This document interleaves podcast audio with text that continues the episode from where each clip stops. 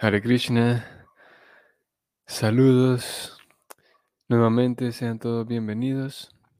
Continuamos con la lectura del Bhagavatam, texto número 7 para el día de hoy.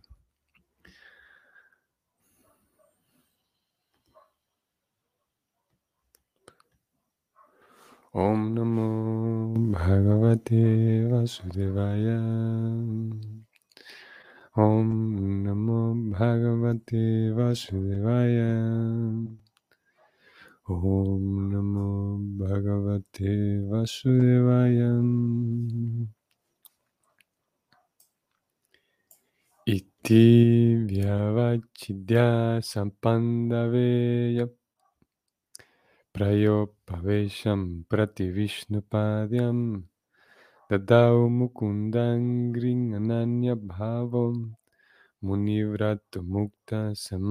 Ananya. La traducción es la siguiente. Así pues, el rey, el digno descendiente de los Pándavas, se decidió de una vez por todas y se sentó en la ribera del Ganges a ayunar hasta la muerte y entregarse a los pies del loto del Señor Krishna, quien es el único capaz de otorgar la liberación. Así, liberándose de toda clase de relaciones y apegos, aceptó los votos de un sabio. El comentario de Prabhupada es el siguiente. El agua del Ganges santifica todos los tres mundos, incluso a los dioses y a los semidioses, porque emana de los pies del loto de la personalidad de Dios Vishnu. El Señor Krishna es el manantial del principio de, de Vishnu Tattva, y por consiguiente refugiarse en sus pies de loto puede liberarlo a uno de todos los pecados, incluso de una ofensa que un rey le haya hecho a un brahmana. Maharaj Pariksit decidió meditar en los pies del loto del Señor Sri Krishna, quien es Mukunda, o el que otorga toda clase de liberaciones. Las riberas del Ganges y del Yamuna le dan a uno la oportunidad de recordar al Señor continuamente. Maharaj Pariksit se liberó de toda clase de relaciones materiales y meditó en los pies del loto del Señor Krishna. Y ese es el camino de la liberación. Estar libre de toda relación material significa dejar por completo de cometer pecados ulteriores. Meditar en los pies del loto del Señor significa liberarse de los efectos de todos los pecados previos. Las condiciones del mundo material están hechas de modo tal que uno tiene que incurrir en pecados voluntaria o involuntariamente. Y el mejor ejemplo de ello es el propio Maharaj Pariksit. Aunque él era un rey reconocido como piadoso e inmaculado, también fue víctima de una ofensa si bien jamás tuvo la intención de cometer semejante error. Y a él también se lo maldijo. Pero como era un gran devoto del Señor, hasta esos reveses de la vida se volvieron favorables. El principio dice que en la vida uno debe cometer, perdón, uno no debe cometer adrede ningún pecado y que debe recordar constantemente los pies del loto del Señor sin desviación. Solo cuando en el devoto exista esa actitud, el Señor lo ayudará a progresar de un modo gradual hacia la senda de la liberación y a que así alcance los pies del loto del Señor. Incluso si hay pecados accidentales que el devoto haya cometido, el Señor salva de todo pecado al alma entregada, tal como se confirma en las Escrituras. Swapada mulam vayata priyasya tektani abhavasya hariparesha vikarma yakshota Vikarmayaks chotpatitam katanchit dunoti sarvan sanivistaha. Esta es una cita del Srimad Bhagavatam 11, 542. Y aquí termina el comentario de Prabhupada. Y dado que aquí termina este comentario, vamos, vamos a, a ir a este verso 11, 5, 42. Y vamos a ver allí que encontramos. Si bien es verdad, este, como algunos de ustedes sabrán, el Bhagavatam contiene 12 cantos, pero en español, en la versión en español, la traducción está hasta el décimo canto, una parte del décimo canto. Y el canto 11, el canto 12, no están traducidos, al, al menos impresos en el español todavía. Y la segunda parte del canto décimo tampoco.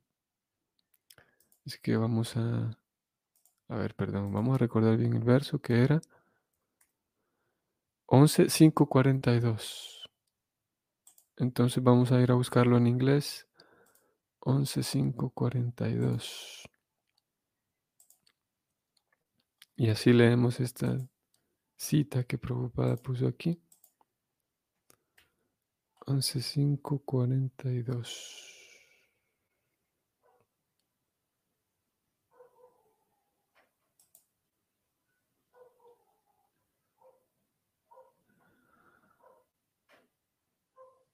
Ajá. Entonces el verso dice que uno tiene que, por lo tanto, abandonar todas las ocupaciones. Ah, bueno, esto podemos traducirlo, vamos a ver. Sí. Eh, el verso dice, aquel que ha abandonado todos los demás compromisos y se ha refugiado por completo en los pies del loto de Hari, la suprema personalidad de Dios, esa persona es muy querida para el Señor. De hecho, si tal alma entregada accidentalmente comete alguna actividad pecaminosa, la suprema personalidad de Dios, que está sentada en el corazón de todos, elimina inmediatamente la reacción de tal pecado. Esta es la traducción del verso que Prabhupada citó. Y, y bueno, este verso también tiene un comentario.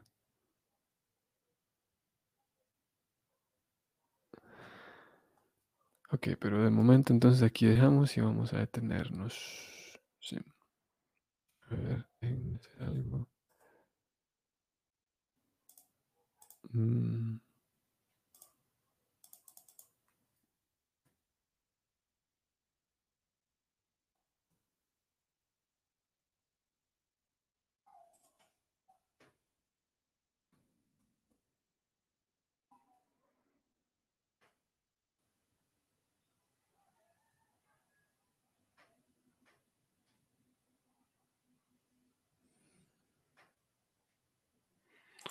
Ok. Muy bien, entonces, bienvenidos a todos. Y hoy, como dijimos, este, este fue el verso número 7, la continuidad de lo, que le sucedió al rey. Vimos ayer que él decide sentarse en la ribera del Ganges. Y una vez entonces, eh, habiendo llegado a, a, la orilla del río, eh, toma la determinación de ayunar hasta morir.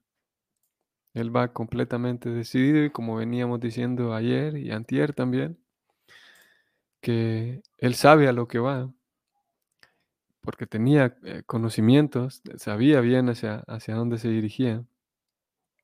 O sea, no solamente sabía que se dirigía a la orilla del río, sino sabía muy bien del destino supremo. Se recuerdan que hace un par de días Prabhupada decía sus intereses residenciales. ¿Se recuerdan ustedes también? Prabhupada decía que el devoto tiene ciertos intereses residenciales. Y Pariksit, por ser un devoto de la talla que era, no puede ser posible que un devoto de la talla de Pariksit no conozca bien qué es Brindavan, que haya que explicarle qué, qué es eso de Brindavan. Porque una de las características del devoto o la devota, eh, eh, cuando, cuando el devoto está eh, establecido, digamos, está ha avanzado, una de sus características es que conoce bien a Krishna, conoce bien. Como ayer hablamos también, dimos una, un vistazo de algunas diferencias entre Vishnu y Krishna, por ejemplo. Un devoto conoce esas diferencias, sabe qué, qué significa Vishnu, qué, es Krishna y, y, lo relacionado con ambos. Ayer hablábamos de los planetas espirituales, de los Vaikuntas, y cómo en todos esos planetas está Vishnu, pero Krishna tiene su propio planeta, ese planeta es Brindavan, y, y todo eso, todo lo relacionado con Krishna. Por esa razón, Prabhupada, te recordarán que Prabhupada habla del escuchar acerca de Krishna y de sus cualidades, sus enseres, sus pasatiempos, sus amigos, su, todo lo relacionado con él. Nos ayuda, como en el caso de Pariksit, él se, fue, se sentó ahí a ayunar porque sabía muy bien hacia dónde estaba dirigiéndose. Entonces, como dijimos, él, en, los versos de ayer, en el verso de ayer decide dirigirse hasta allí Ahora nos informamos de que aparte de llegar, decide ayunar. O sea, todos los que estaban allí, porque sabemos que podemos imaginarnos la escena, que era el rey, era el emperador. Y sin duda que, que no iba a estar solo el emperador, alguien por lo menos iba a querer acompañarlo.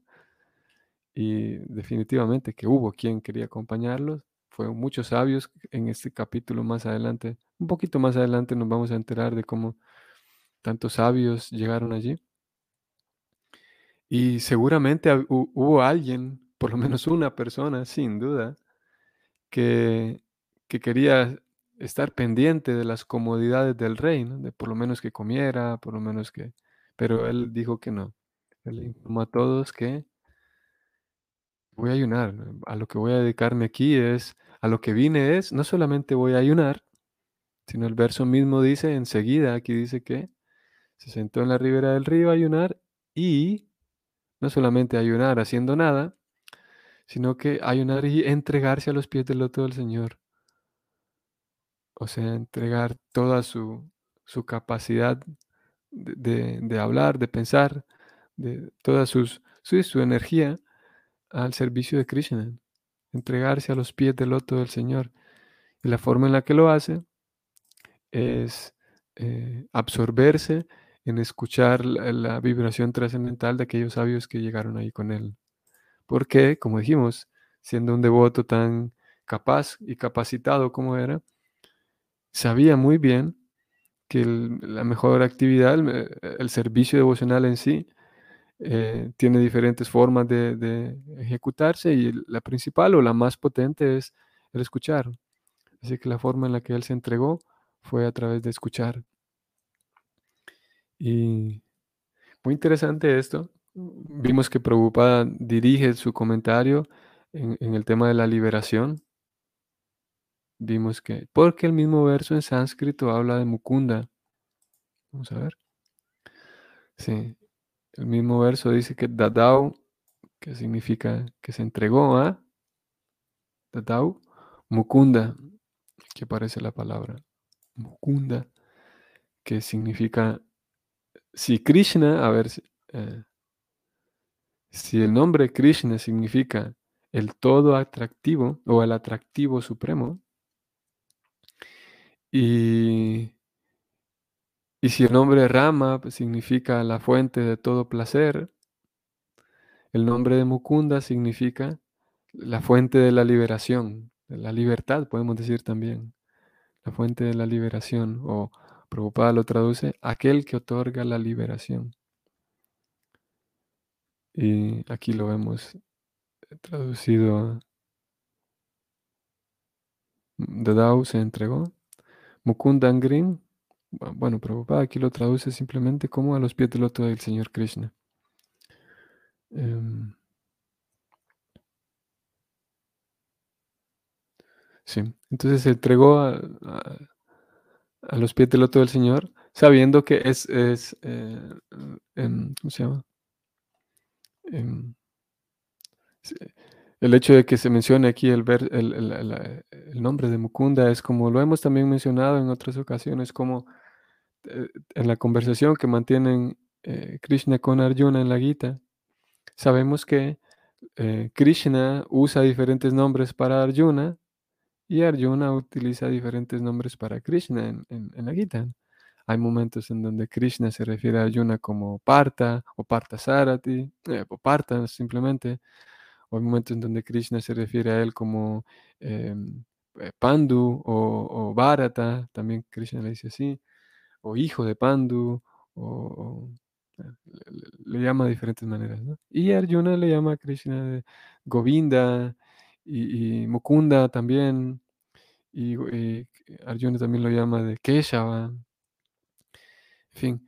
Y sabemos que esos nombres, la razón por la cual es que, por la cual se usan, es que cada nombre tiene un significado, implica, eh, sí, una, acción. Por ejemplo, cuando ah, Krishna le llama a Arjuna de hijo de Kunti, le, le está tratando de decirle de que, de que él pertenece a un linaje muy especial y muy de personas muy eh, eh, valientes, y especialmente su mamá, y por esa razón le dice hijo de Kunti, haciéndole recordar que tu mamá, Arjuna, Kunti, es una persona que nunca en ningún momento tuvo, si bien es verdad, pudo haber tenido miedo, pero el miedo nunca la paralizó.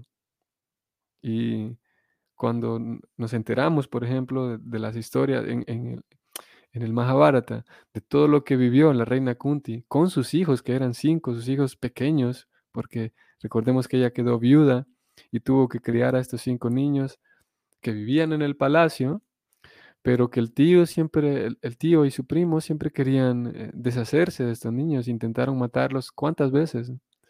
Y la reina Kunti tuvo que proteger a estos niños. Y no solamente protegerlos, sino que también eh, ponerlos en orden porque iban creciendo y sabemos, bueno, algunos por experiencia y otros simplemente por observar, sabemos que, que más de un niño, ya dos niños en una etapa, bueno, en cuanto van creciendo, se vuelve difícil criarlos, mantenerlos en orden y, que se lleven bien, etcétera. Los Pandavas eran cinco. Y la reina Kunti tuvo que soportar tanto. Por lo tanto, Krishna entonces le dice a Arjuna, hijo de Kunti, usted no, no tiene por qué tener miedo y especialmente que el miedo lo paralice porque recuerde a su mamá. Y asimismo cuando le habla, hijo, eh, el mejor de los Bharatas, etc. Entonces, y lo mismo lo, Arjuna usando los nombres para Krishna. Cuando Krishna, eh, cuando Arjuna le dice a Krishna, Keshava, Keshava eh, eh, ¿por qué tenemos que pelear para ganar este reino? Y es que Keshava es el, el- el- ¿cómo se llama? El dueño de toda fortuna. Y para qué, Keshava, tú que eres el dueño de toda fortuna, ¿para qué tenemos que pelear por un reina, por un, un trono insignificante? Si tú eres el dueño de toda fortuna. Eh, y en fin. Entonces aquí Mukunda, ¿por qué razón entonces Pariksit decide entregarse a Mukunda? Porque Mukunda otorga la liberación y él estaba a punto de morir, estaba a punto de dar ese paso en el cual se consigue o no se consigue la liberación. Y también como Krishna lo dice en la Gita, que al momento de morir es un momento eh, muy crucial, muy importante para el alma, porque eso va a determinar a dónde irá en su próxima vida.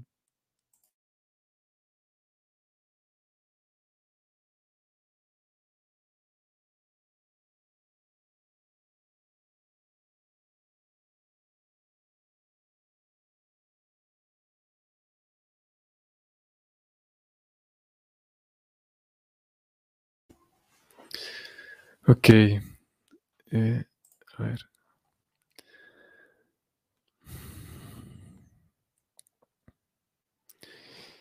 Vamos a ir hacia el final. Vamos a ver. Aquí vamos. Aquí Prabhupada habla de la entrega. Vamos a ver. Aquí está. Voy a subrayarlo y, lo leo. Prabhupada dice, ya que Mukunda otorga la liberación, Prabhupada dice, El principio dice que en la vida uno no debe cometer adrede ningún pecado y que debe recordar constantemente los pies del loto del Señor sin desviación. Solo cuando el devoto, cuando en el devoto exista esa actitud, el Señor lo ayudará a progresar de un modo regular hacia la senda de la liberación. Esto es importante y también relevante, porque hemos dicho ya en cuantas ocasiones, hemos, hemos señalado ya muchas ocasiones como Krishna siempre está em, dispuesto a, ayudar, dispuesto a, a que, en fin de cuentas, el, el, deseo de Krishna es que todos seamos felices, porque Él es, Él, él mismo es eternamente feliz, Él es la fuente de la felicidad. Tanto así que, sí, bueno, Él vive eternamente feliz, en bienaventuranza, como en ocasiones se traduce.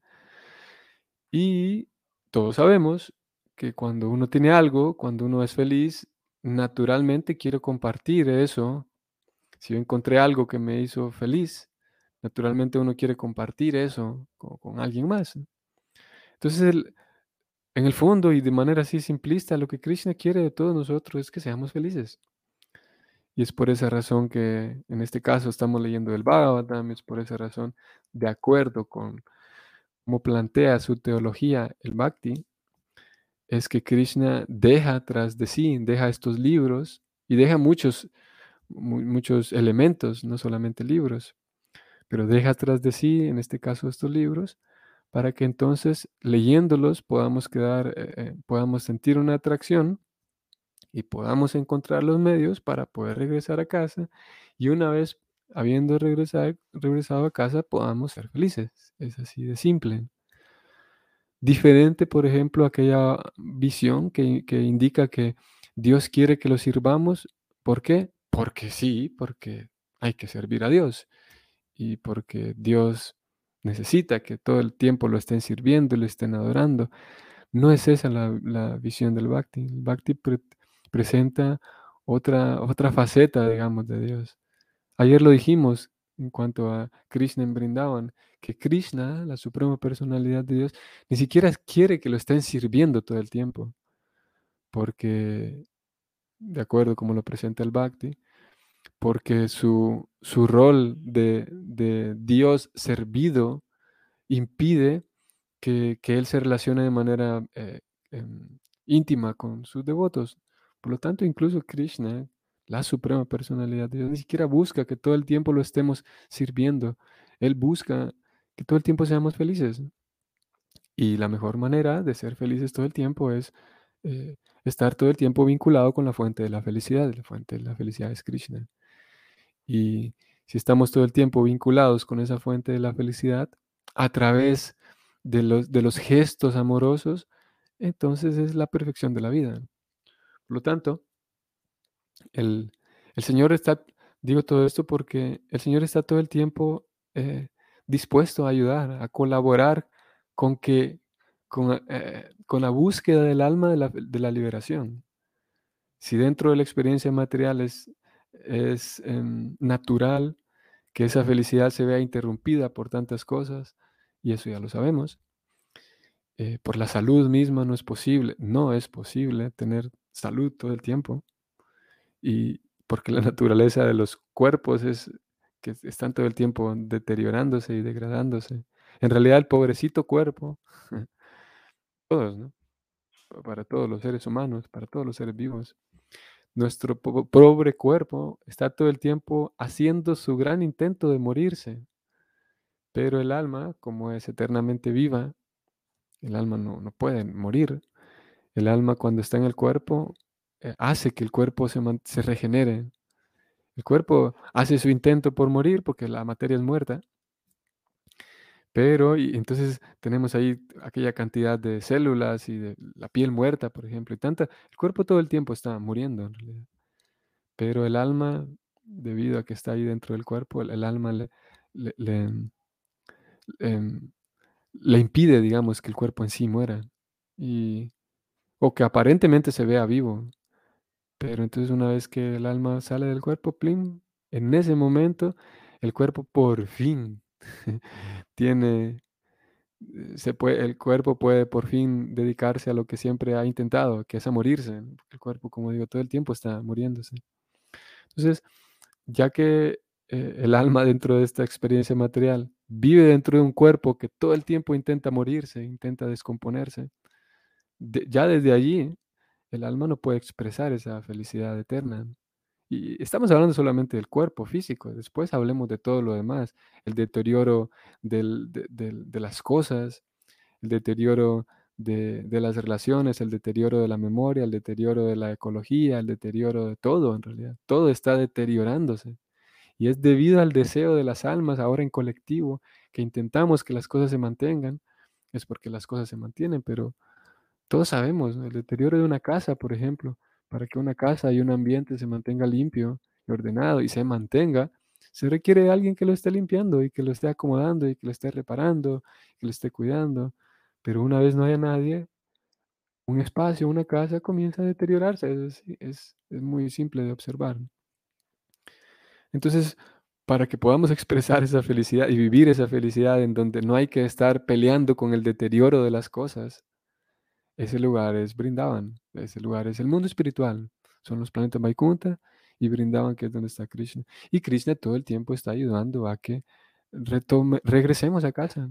Pero, hay un pero, y Prabhupada dice que cuál es el principio. El principio básico es que uno no debe cometer adrede ningún pecado. Y recordar siempre al Señor recordar los pies del loto del Señor, esto no es un asunto literal de que yo tengo que recordar los pies, no es algo literal. Recordar los pies del Señor, eh, podemos decir que tiene varios significados, implica varias cosas. Recordar los pies del Señor, podemos decir recordar, significa recordar el, el sendero del Señor, así como hemos dicho ya tantas veces. Ese dicho de que alguien anda en malos pasos, significa que su vida es es destructiva, su vida se está destruyendo a sí mismo, está destruyendo a otros. Eso significaría andar en malos pasos. Por lo tanto, recordar los pies del loto del Señor significaría recordar aquel sendero, aquel, aquel, aquella forma de comportamiento que agrada al Señor. Recordar los pies del loto del Señor también significa el recordar las historias del Señor. Recordar los pies del loto del Señor también significa recordar mi, mi vínculo de amistad y de, compromiso hacia con los grandes devotos, hacia con mi maestro espiritual, hacia con los Vaishnavas. Entonces, si tenemos esa combinación de mantenerme recordando que soy un sirviente del Señor, mantenerme recordando cómo el Señor en, en tantas ocasiones en el pasado me ha ayudado. No es posible que me va a dejar solo, porque ya, ya lo he comprobado que me ha ayudado y ha ayudado a otros. Eso implica recordar al Señor y al mismo tiempo no cometer adrede ningún pecado. Como digo, es, bastante claro esto, porque se habla de no cometer adrede. Y como ya vimos, preocupada más abajo dijo, aclaró que no es posible vivir en este lugar sin tropezarse, sin cometer un error, sin cometer un pecado. Aquí la palabra pecado, como dijimos hace unos días, hace referencia a esos errores. Y preocupada más abajo, él lo dijo, ustedes, ustedes lo, pudieron, lo pudieron ver, que no es posible vivir dentro de la experiencia material sin cometer errores, sin cometer pecados. Y voy a leer un poquito más arriba para que preocupada dice, las condiciones del mundo material están hechas de modo tal que uno tiene que incurrir en pecados voluntaria o involuntariamente. Pero si uno trata de mantenerse íntegro y no cometer adrede ningún pecado, vivir de manera simple, de manera sencilla. Si hay esa actitud, si hay ese esfuerzo, tiene que haber ese primer esfuerzo de parte de nosotros. Entonces, Krishna, vamos a ver, solo cuando en el devoto existe esa actitud, ese es el requisito, entonces el Señor lo ayudará a progresar de modo gradual hasta que al fin alcance los pies del otro del Señor, hasta que por fin regresemos a casa. Y claro, esta no es una promesa de que el Bhakti no, no, es un sistema que dice, bueno, vas a tener tu recompensa hasta cuando te mueras, hasta cuando te mueras. No es esa la, la, la dinámica del bhakti. No es que esperamos en una promesa que, en una esperanza ciega de que cuando me muera me voy a dar cuenta si salí premiado o no. Cuando me muera me voy a dar cuenta si esto del bhakti era real o no. Afortunadamente y genialmente, uno puede darse cuenta de que esto es algo real aquí mismo.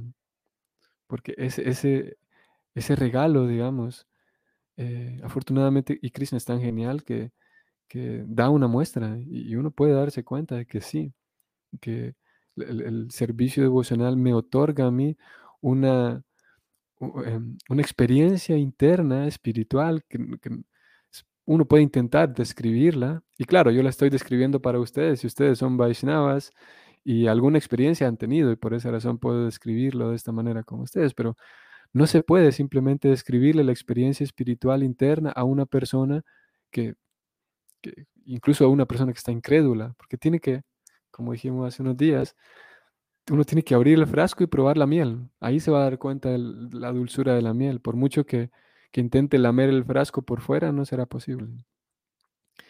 Y esa experiencia interna, que es espiritual, una vez experimentada, uno sabe que esa experiencia viene de otro lugar, que esa felicidad, esa plenitud tan extraña, podemos decir, extraña porque es nueva, pero no extraña porque desagrada, sino que es una experiencia que al mismo tiempo trae paz, que al mismo tiempo trae sensación de satisfacción y que al mismo tiempo trae alegría. Es, es una sensación muy grata.